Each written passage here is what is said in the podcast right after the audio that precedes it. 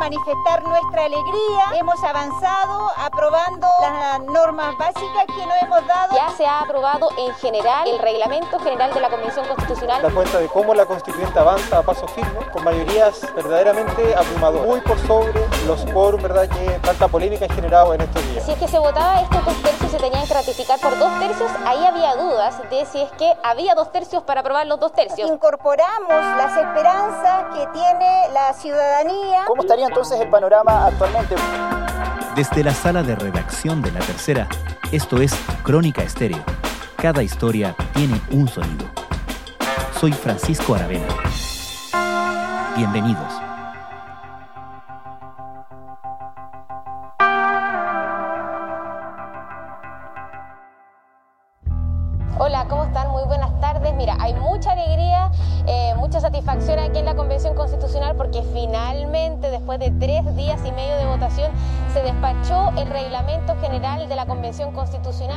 La Convención Constitucional dio esta semana un paso clave en su camino al inicio del trabajo para el cual fue convocada, el establecimiento de algunas normas claves de su reglamento. La más importante de todas el quórum de los dos tercios requerido para la aprobación de las normas constitucionales, que había sido estipulado desde el Acuerdo por la Paz y la nueva Constitución, pero que había sido puesto en duda por un sector de la izquierda. La Convención Constitucional ratificó el quórum de dos tercios para la aprobación de los artículos constitucionales y también, ojo honesto, la posibilidad de incorporar plebiscitos dirimentes en caso de no alcanzar ese umbral.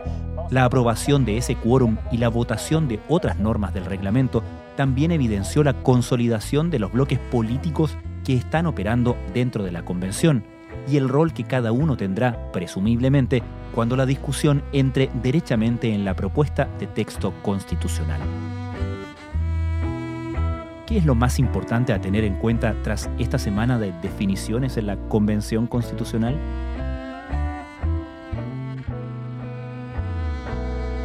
Para algunos, la ratificación que hace el Pleno esta semana de la regla de los dos tercios que se estableció en el acuerdo del 15 de noviembre viene de alguna manera a cerrar un poco este debate que se ha eternizado, digamos, desde esa fecha hasta hoy día, desde el 2019 hasta hoy, respecto de cuáles en el fondo van a ser las mayorías necesarias para aprobar los artículos de la nueva norma constitucional del nuevo texto.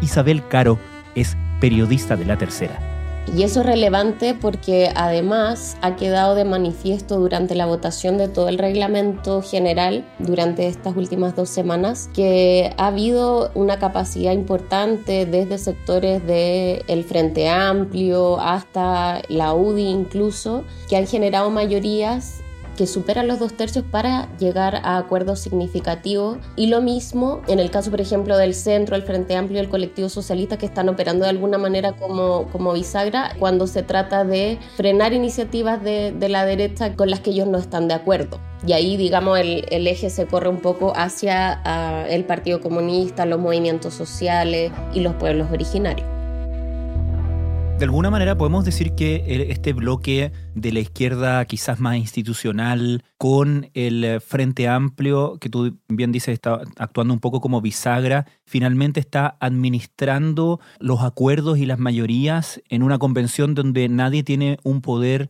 por sí solo como para imponer su voluntad? Sí, totalmente. Justamente el colectivo socialista del Frente Amplio han tenido un rol gravitante en ese sentido porque finalmente son los que terminan un poco inclinando la balanza en ciertos temas. Por ejemplo, se vio eso reflejado en el tema de los dos tercios, pero también sobre lo que termina de alguna manera enredando la aprobación de ese quórum y que tiene que ver con la opción de que se abran consultas ciudadanas o plebiscitos intermedios para dirimir cuando no se llegue a, a esos acuerdos. Jornada en la que se aprobó además un artículo, el 95, que podría generar controversia en el futuro, porque una de sus indicaciones establece que si una norma constitucional no alcanza 103 votos, quórum de dos tercios y sí 93, es decir, tres quintos, entonces se llamará a un plebiscito dirimente para que la ciudadanía decida si ese tema es o no incluido en la nueva constitución. Y en ese sentido se queda muy, muy claramente ahí el rol que ellos están jugando en ese sentido. O sea, finalmente, si hay algún tipo de, mm, de decisión del Frente Amplio y del PS respecto de algún tema, tienen, digamos, de alguna forma como la manija para entregar sus votos hacia uno u otro lado. Entonces, en ese sentido han sido bien importantes y ahí han jugado un rol para negociar tanto con la derecha como con sectores de la izquierda. Ciertamente que podrá ser revisitado cuando tenga más del 60%. Y eso es un avance significativo porque es soberanía popular. ¿Qué hay de esta reserva de constitucionalidad que hacen los convencionales de Chile Podemos Más, más el convencional Rodrigo Logan, ante la Corte Suprema por una serie de normas que fueron aprobadas hace un par de días? ¿Existe ese recurso? ¿Es la Corte Suprema la instancia superior a la cual hacer esta reserva o es un camino que están probando? El único organismo que tiene algún tipo de mm, prerrogativa, por decirlo así, respecto de las decisiones que toma la, la, convención, y es bien específica la remisión que hace la constitución respecto de eso, es la Corte Suprema. No es como sobre cualquier materia que aborde la Convención Constitucional, sino que es respecto de la vulneración de algún tipo de norma reglamentaria. Entonces, claro, por ese lado, efectivamente, Vamos por Chile tiene la posibilidad de recurrir a la Corte Suprema y esto ha sido algo que ha sido, digamos, como que se ha sostenido desde la instalación de la convención hasta ahora, porque hay sectores de la derecha que creen que judicializar de alguna manera el debate eh, es lo más conveniente y es la estrategia que ellos han defendido. Sin embargo, para recurrir a la Corte Suprema se requiere un cuarto de los convencionales, entonces generar la mayoría para que eso termine ocurriendo eh, va a ser lo que va a ser más complejo para, para, esa, para esas personas que están por esa tesis. Y ahí lo que ocurre mm, justamente después de aprobado el reglamento general, después de despachado ese reglamento, es que hay una señal política a través de este oficio en donde se unen 38 convencionales. O sea, eso ya da cuenta de que más allá de los matices que hay incluso en, Vamos por Chile, se ha dicho muchas veces que hay dos almas ahí de alguna manera operando, de todas formas se nota ahí que, que hay una, una mayoría o que es transversal de alguna manera la crítica que se hace respecto de que, por ejemplo, la, la constituyente haya resuelto el tema de, de los dos tercios o que se hayan incluido, por ejemplo, el tema de los plebiscitos dirimentes que va en según la lectura que hacen ellos de lo que está establecido en la, en la Constitución. Incorporar plebiscitos dirimentes lo que hace es transformar los dos tercios en algo testimonial, de saltarse por completo la regulación eh, constitucional respecto a la Convención. Lo dijeron también con el tema de la vacancia que se aprueba la semana anterior, donde se establece que sea el Pleno, por ejemplo, el que ratifica y califica la renuncia de un convencional constituyente, algo que tampoco está consagrado hoy día en la Constitución actual. Entonces son distintas eh, normas que han sido aprobadas y que para Vamos por Chile de alguna manera vulneran la constitución actual. Y es esa, es esa la lectura con la que ellos han amenazado en varias oportunidades de recurrir al máximo tribunal. Así las cosas, ¿qué tan fijo, qué tan afirme está lo de los plebiscitos eh, dirimentes?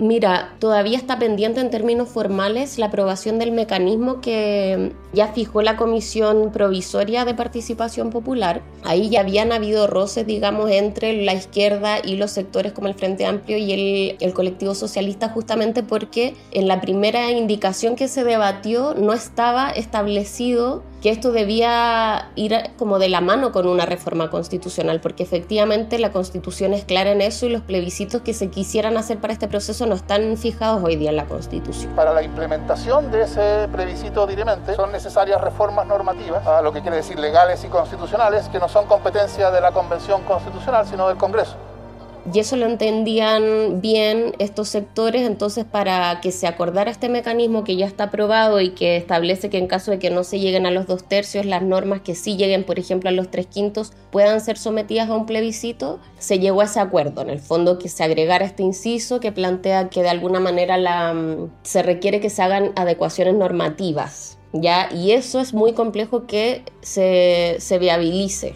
Ya eso lo reconocen todos los convencionales que incluso están respaldando esta idea. ¿Por qué? Porque para realizar ese tipo de modificación se va a requerir un acuerdo del Congreso, además pensando en tiempos que son muy acotados para la constituyente. Pensemos que ya Llevamos tres meses desde su instalación y le quedan solo seis para debatir todos los temas de fondo. Por lo tanto, se ve poco viable que esta posibilidad, que va a quedar como establecida como una posibilidad, termine siendo la que dirima, ¿cierto? Y la que resuelva las diferencias de los distintos sectores. Eso sin perjuicio de que, claro, la postura que ayer eh, planteaba la UDI marcaba un poco este punto, en el fondo como qué tanto se va a obligar a ciertos sectores a llegar a un acuerdo, este quórum de los dos tercios, cuando está esta abierta, digamos, esta opción de que sea la ciudadanía la que defina. Eso podría terminar de alguna manera como desincentivando eh, los acuerdos entre ellos. Esa es como la, la lectura que hacen y por eso la crítica también. La convención además acordó implementar una semana territorial para continuar el trabajo del órgano en distintas regiones del país, lo que se espera suceda el próximo 11 de octubre. Ahora, estas normas del reglamento que están siendo aprobadas esta semana, ¿existen mecanismos para cambiar esas reglas en el camino?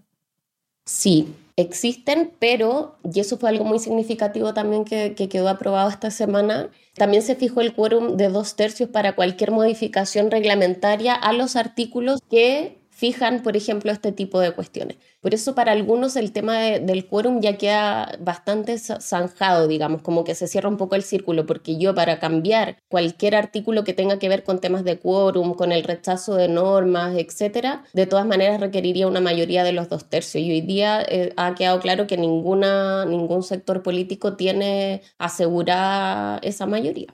Otra de las cosas que vimos, algunas de las reacciones que se suscitaron después de la aprobación de los dos tercios, fue este intercambio entre actores políticos, porque me refiero principalmente, por ejemplo, al alcalde de Valparaíso, Jorge Charp, que no es naturalmente un convencional, aunque sí tiene convencionales cercanos como Tania Madariaga, ¿cierto? Que tuvo este intercambio de opiniones con el constitucional Fernando Atria, acusando a colectivo socialista y del Frente Amplio de votar con la derecha, entre comillas. ¿Cuán representativo es lo que está manifestando Sharp de la izquierda representada por el Partido Comunista y otros grupos dentro de la convención? Yo diría que es bastante representativo, hay harta incomodidad en los sectores de la izquierda respecto del rol que ha asumido principalmente el Frente Amplio. Eh, se menciona, por supuesto, mucho más que el colectivo socialista y además porque comparte una coalición, un proyecto político, un candidato presidencial hoy día. Entonces, claro, hay una incomodidad, una molestia. La propia Bárbara Sepúlveda planteaba la semana pasada que había decepción por parte del Partido Comunista respecto del rol que está jugando el Frente Amplio en la convención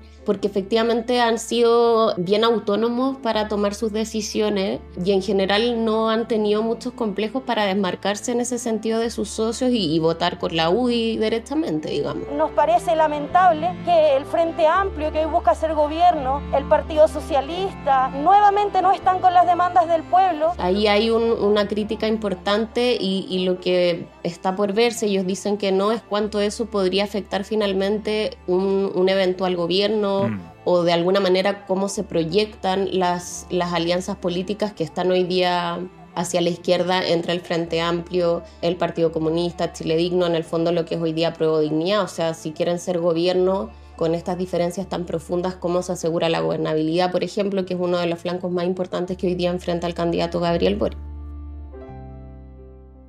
Y a propósito de eso, vamos al, al otro extremo, a estas dos almas que te referías en, en los convencionales de Vamos por Chile. ¿Cuáles son estas dos almas y cuáles son sus posiciones ahora? Bueno, claro, cuando se habla de dos almas, un poco se intenta mm, reflejar que hay como dos tesis, ¿cierto? Y dos posturas, una encarnada, por decirlo de alguna manera, por un sector de la derecha que está permanentemente tendiendo puentes y dialogando para buscar acuerdos con otros sectores y otro que está mucho más atrincherado en sus propias posiciones y que está permanentemente cuestionando y siendo crítico de las decisiones que toma la constituyente. Él justifica de distintas maneras, a mi juicio, forzando el derecho de que esta constitución o que esta convención puede hacer prácticamente lo que quiera, que no hay límite, que tiene el voto a favor de que esto era poco menos que un poder originario, eh, lo que es insólito, si aquí la, la soberanía la tiene... ¿Podemos extrapolar esa posición, ese atrincheramiento también en la izquierda? Sí, yo creo que sí, y eso de todas maneras es algo que advierten los propios convencionales, o sea, en el fin de semana el mismo Jaime Baza lo decía, sectores que se van quedando, digamos, en sus propias posiciones y que no dialogan y que no se mueven de ahí, digamos, y que creen que tienen la verdad absoluta, son aquellos que hoy día están de alguna manera en la irrelevancia en la convención. Y eso ha quedado claro, por ejemplo, ahora en el marco de la discusión reglamentaria y yo creo que también se va a proyectar en los temas de fondo. ¿Qué es lo más relevante que se aprobó esta semana, además de los dos tercios en cuanto al reglamento de la convención?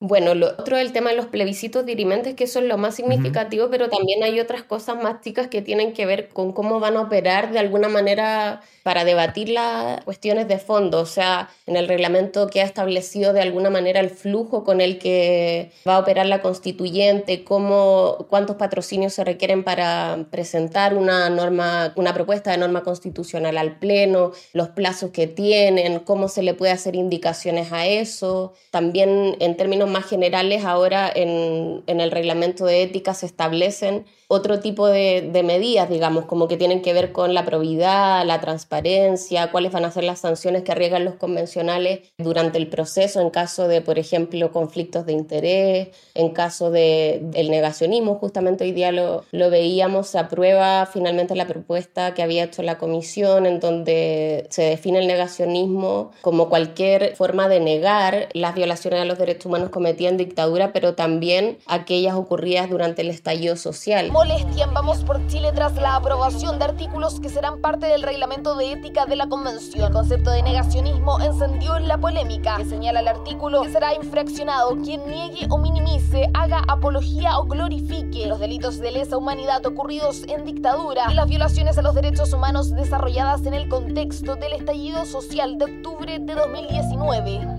De hecho, Teresa Marinovich y todo ese sector de la derecha lo califican como la dictadura del pensamiento y están acusando censura. Entonces, eso también es significativo en términos del clima que se está generando. Y respecto al tema reglamentario, claro, como que si, te pudiera decir qué cosas son importantes, por ejemplo, en los temas del flujo, de cómo se van a aprobar y a presentar las propuestas de norma constitucional, cómo se van a integrar también, eso es un debate que se va a abrir y que es muy importante ahora en las negociaciones de quiénes van a integrar cada comisión y quiénes las van a coordinar también. El tema de la vacancia que quedó fijado, pero que también está, digamos, más en, en la cancha del Congreso porque requiere reforma. El tema del reemplazo de la mesa también es importante. La mesa actual va a estar hasta enero del próximo año y ahí va a tener que reemplazarse con los mismos criterios de paridad, plurinacionalidad, etc. Pero de todas maneras lo que se aprueba en el fondo son las reglas del juego con las que va a operar la constituyente para debatir los temas de fondo y para guiar esa discusión y eso es como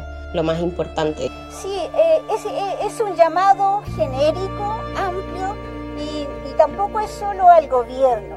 El, el llamado es a toda la ciudadanía a darle el apoyo que se merece esta convención constitucional, incluyendo al gobierno, incluyendo los ministros, incluyendo al presidente, porque esta es una tarea para todos los chilenos y en ese sentido... Isabel Caro, muchas gracias. Gracias a ti, Francisco. Porque para darle a Chile una nueva constitución con todos los sueños que han demandado los distintos territorios y todo el movimiento social. El mandato de, colaborar con la,